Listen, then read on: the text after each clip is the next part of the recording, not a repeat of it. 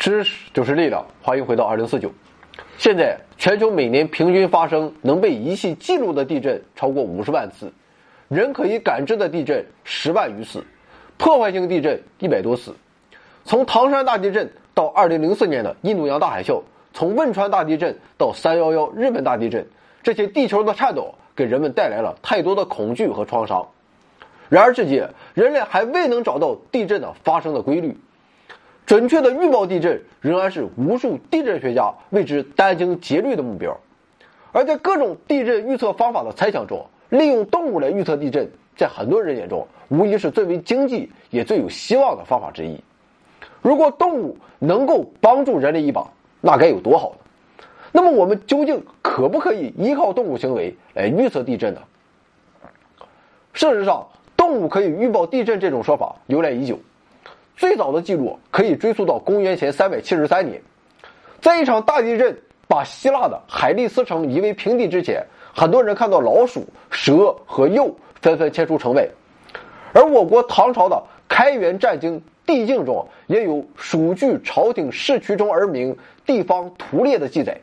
可以说，几乎在每次大地震过后，幸存者们回忆起地震发生前的种种迹象，似乎都有动物异常行为的报告。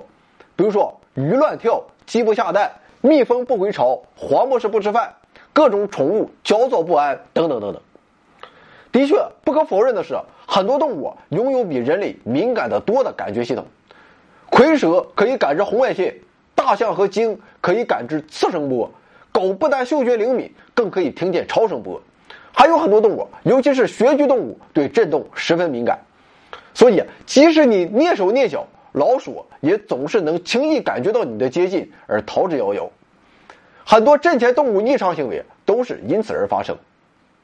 一般来说，大地震来临之前会有多次规模很小的前震，这些频繁发生的前震可能惊扰了那些对震动敏感的动物，使得它们的行为发生了改变，从而给了我们动物可以预测地震的感觉。需要特别指出的是，一九七五年二月四日。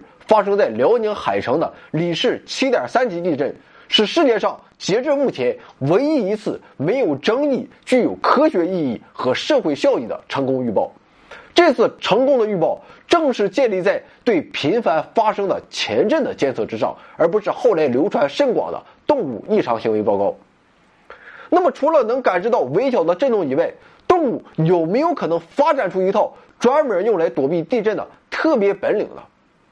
从进化论的角度来看，这很难，因为对于一个动物个体来说，包括我们人类在内，地震都是一种极小概率的事件。特别是对那些寿命很短的动物，比如说老鼠，在它的生命周期内遭遇破坏性地震的可能性基本为零。为了一个概率几乎为零的事件而特别准备一套复杂的机制，是极端浪费的。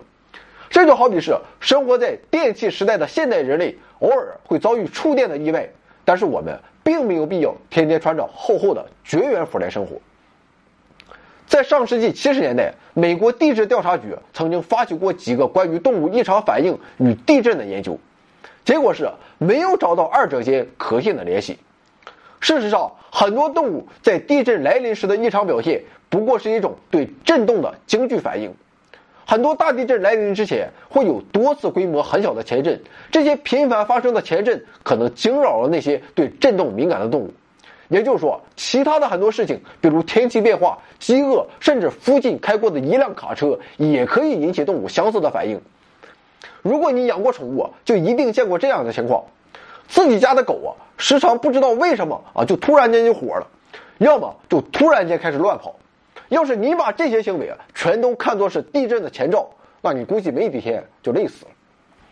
此外，动物异常行为能预报地震这一说法，还被一种被称为心理聚焦效应的常见心理学现象所强化。当人们遭遇诸如地震这样的重大事件后，往往能更清晰地回忆起事件发生前经历的事情，而动物平日时不时发生所谓的异常行为，却大部分都被人忘记了。另一种常见的现象则是传言。有一种常见的说法是，印度洋大海啸过后，人们几乎没有发现狗的尸体，由此人们认为狗具有预测地震的本领。那么事实果真如此吗？当然不是。